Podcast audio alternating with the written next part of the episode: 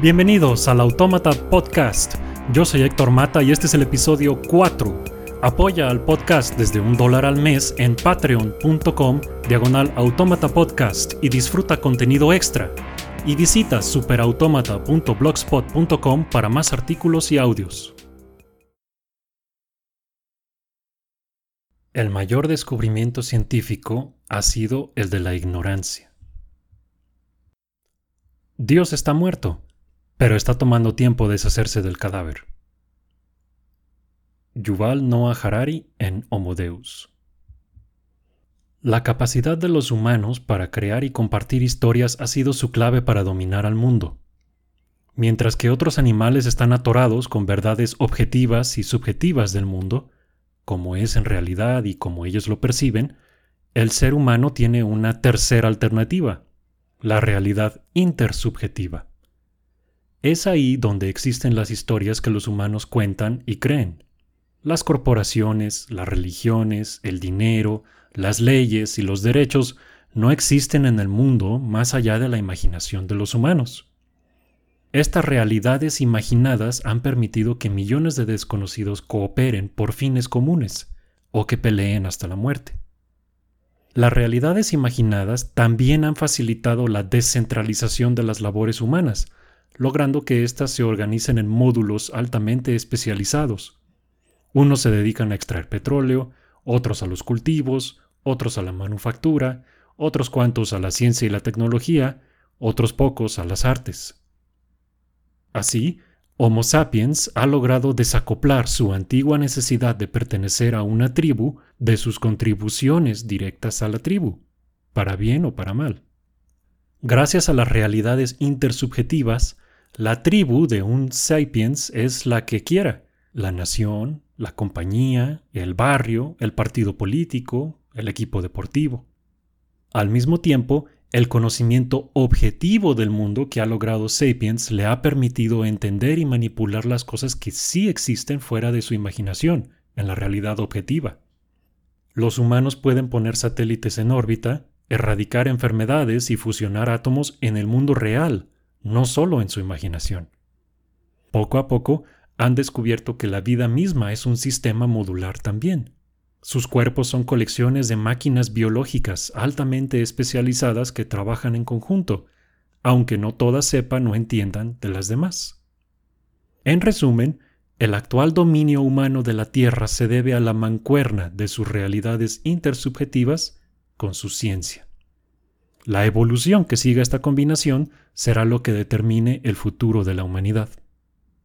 No es lo que parece cuando uno ve las noticias, pero en términos absolutos la humanidad nunca había estado mejor. Ahora, una guerra a gran escala entre las mayores potencias es casi inimaginable, y mucha más gente muere por las consecuencias de la obesidad que por las de la desnutrición.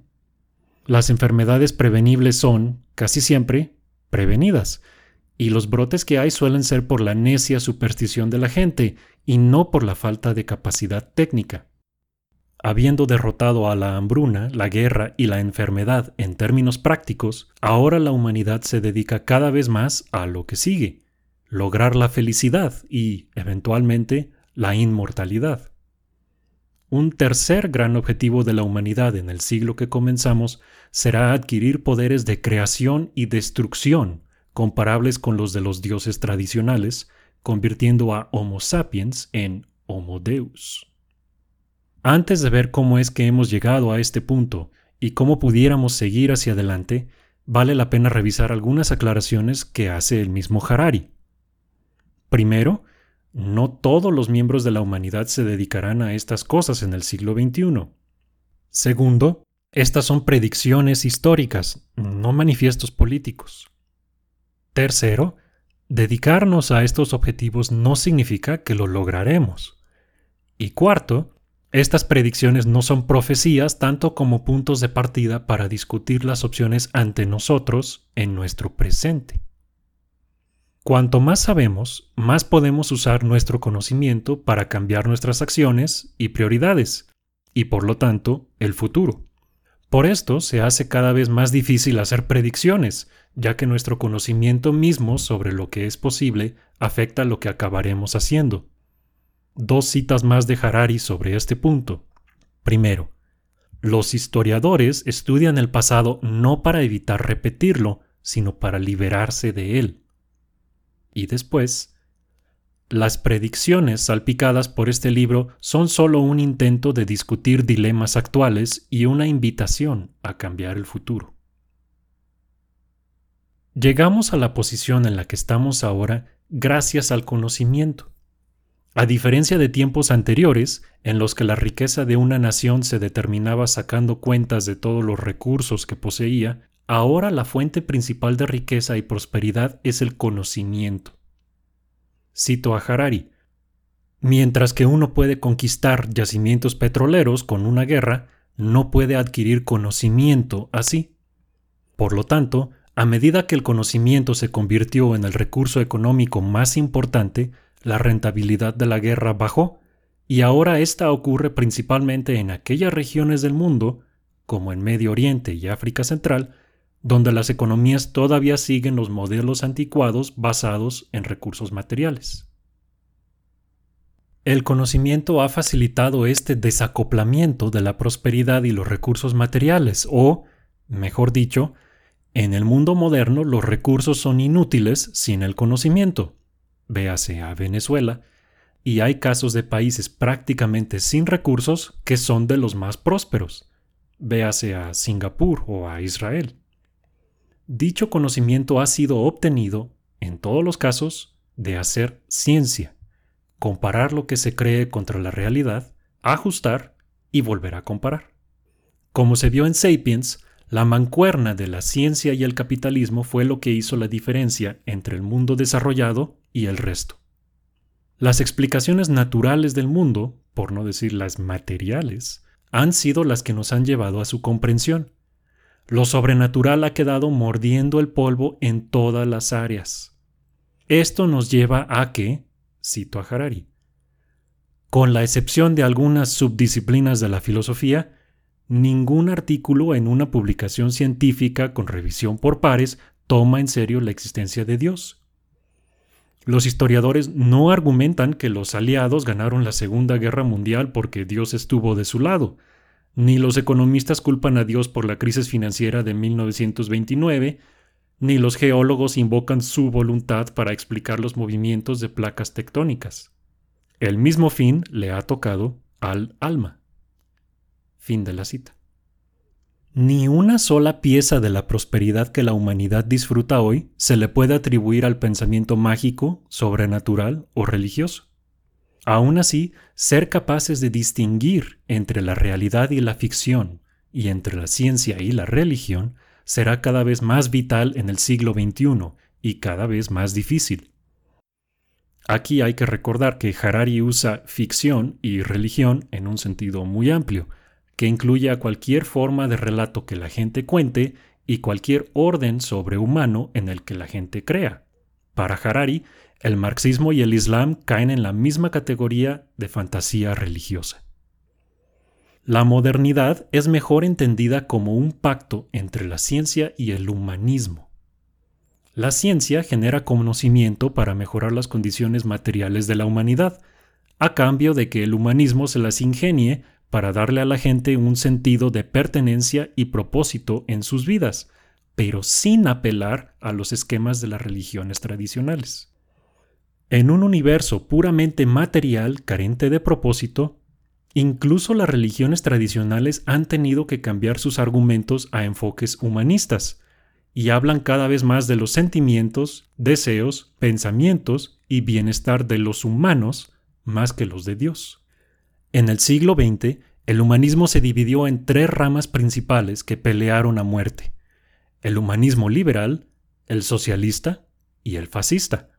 Tras cientos de millones de muertos, prisioneros políticos y economías devastadas, al final el liberalismo triunfó. Todavía quedan algunos adeptos a cada uno de estos grupos derrotados, o inclusive muchos, pero ya sabemos que sus ideas están en la bancarrota total, tal y como lo sabemos de las ideas de las religiones tradicionales. Esto no significa que la victoria sea irreversible, ni mucho menos que el humanismo liberal sea perfecto. De hecho, el tercer libro de Harari es justamente sobre ese tema. Aunque las religiones tradicionales, junto con el socialismo y el fascismo, sigan teniendo muchos adeptos, e incluso una mayoría abrumadora, Harari nos recuerda que, y lo cito, Cierto, cientos de millones pueden seguir creyendo en el Islam, el cristianismo o el hinduismo, pero los números no cuentan para mucho en la historia. La historia es formada por grupos pequeños de innovadores y no por las masas retrógradas. Fin de la cita.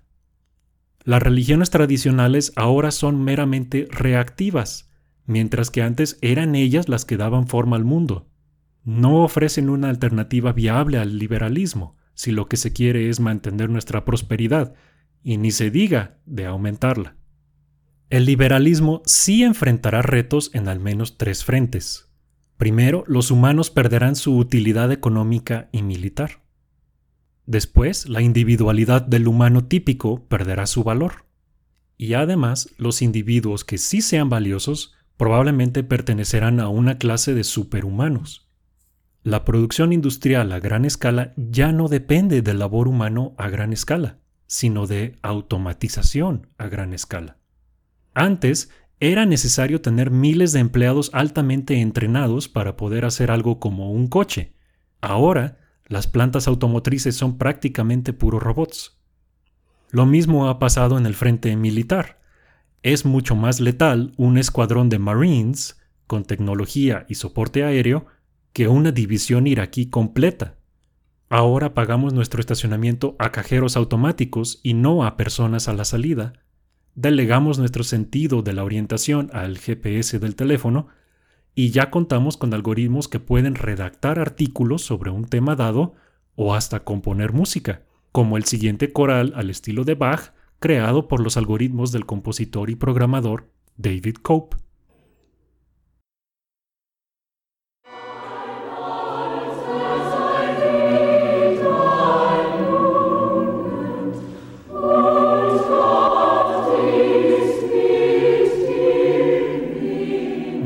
Necesario que las máquinas hagan las cosas a la perfección, aunque algunas ya se acercan. Tan solo basta con que las hagan mejor que los humanos, que no es tan difícil. Los avances tecnológicos irán desplazando a cada vez más personas, hasta crearse lo que Harari llama una clase inútil de personas. Gente que no solamente no tiene empleo, sino que ni siquiera hay empleo que darle porque no los podrían hacer mejor que las máquinas que sí los pueden hacer. Si un radiólogo humano pudiera detectar el 80% de los tumores y un algoritmo detectara el 99%, ¿pagaría usted el doble solo por darle algo que hacer al primero? Considere entonces que esto ya se logró para el cáncer de pulmón y la neumonía. Los humanos que sí hayan atinado a elegir profesiones difíciles de automatizar tendrán que ingeniárselas para reentrenarse constantemente, para poder adaptarse a las nuevas tecnologías o cambiar de profesión por completo. Incluso esta clase de gente útil estará delegando cada vez más funciones y decisiones a algoritmos que les indiquen qué comprar, por quién votar, con quién salir y más. Los algoritmos no nos harán sus esclavos por la fuerza, al estilo Matrix o Terminator, sino que serán tan buenos para evaluar y tomar decisiones que sería una locura no hacerles caso. En el futuro podremos ver desigualdad biológica entre ricos y pobres, a medida que nuevos tratamientos o mejoras sean disponibles a precios estratosféricos. Considere el sencillo ejemplo del acné cómo es la vida del típico adolescente que sufre de acné, comparada con la del que no sufre. Si pudiera uno garantizar que sus hijos estuvieran libres de acné para siempre, con una simple intervención al momento de una fertilización in vitro, ¿quién no lo haría? ¿Y si costara uno que otro millón de dólares? Ahora imagine lo mismo para la estatura, la inteligencia o rasgos de personalidad, y no me vayan a salir con que estas cosas no son importantes o que no dependen en algo de genética. Quizá el mayor impacto de esta disrupción tecnológica sea en la política, impacto que, por cierto, ya estamos viendo. Considere esta reflexión de Harari. Cito. Precisamente porque la tecnología se mueve tan rápido y los parlamentos y dictadores están tan sobrepasados por los datos que no pueden procesar suficientemente rápido, los políticos actuales piensan en escalas mucho menores que sus antecesores hace un siglo. Consecuentemente, ahora la política ya no tiene grandes visiones. Gobernar se ha convertido meramente en administrar. Manejan el país, pero ya no lo lideran. El gobierno se encarga de que se le pague a los maestros y que los drenajes no se tapen, pero no tiene idea de dónde estará el país dentro de 20 años. Fin de la cita. El liberalismo no solamente está en riesgo porque no ofrece más que observar pasivamente cómo la tecnología lo rebasa, sino que la misma tecnología puede fortalecer a sus competidores. Otra cita de Harari, ya casi para terminar. El capitalismo no derrotó al comunismo porque fuera más ético, porque las libertades individuales sean sagradas o porque Dios estuviera enojado con los infieles comunistas. Más bien, el capitalismo ganó la Guerra Fría porque el procesamiento descentralizado de la información es más eficiente que el centralizado, al menos en los periodos de aceleración tecnológica. Fin de la cita. Pero ahora es posible que las mejoras tecnológicas y de cómputo hagan más fácil el control centralizado, sinónimo del autoritarismo. Estamos en un periodo crítico en el que las tecnologías pueden usarse para la comunicación y la democratización, o para el control y la censura totales. Lo mismo puede usarse una red social para comenzar una revolución, como sucedió en Egipto, que para identificar y aplastar a disidentes en cuanto salgan a las calles, como en Rusia o Venezuela o incluso antes de que salgan a las calles, como en Turquía y China. No es claro qué podemos hacer personalmente para navegar estos cambios que vienen. Y vaya que vienen. Quizá el mejor enfoque sea el de los antiguos estoicos. No puedes controlar lo que te pasa, pero sí puedes controlar tu reacción a ello. Esto es difícil y, en este contexto, suena alarmista o paranoico, pero las señales de lo que viene son claras taxistas manifestándose contra aplicaciones en México, manifestantes usando máscaras para evitar ser identificados en Hong Kong, servicios de streaming que deciden por ti lo que te gustaría ver, aplicaciones de redes sociales en tu teléfono que no puedes desactivar aunque quieras, publicidad sobre algo que mencionaste casualmente por la mañana apareciendo por la tarde, y la competencia sin fin por ser un nodo con más y más conexiones dentro de una red sea la que sea. La individualidad de uno se pierde entre tanto contenido. Concluye Harari. En tiempos antiguos, tener poder significaba tener acceso a todos los datos posibles. Hoy, tener poder significa saber qué es lo que hay que ignorar.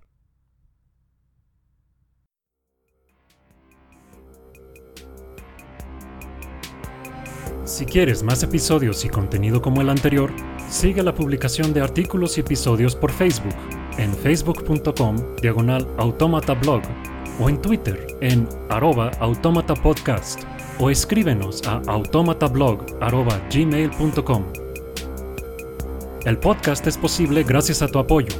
Si te agradó lo que escuchaste, puedes donar al podcast visitando la página de apoyo en superautomata.blogspot.com o puedes hacer un donativo mensual visitando patreon.com diagonal automata podcast. La música es Tyrant, cortesía de Kevin MacLeod de filmmusic.io y lleva una licencia Creative Commons 4.0. Yo soy Héctor Mata. Gracias por escuchar.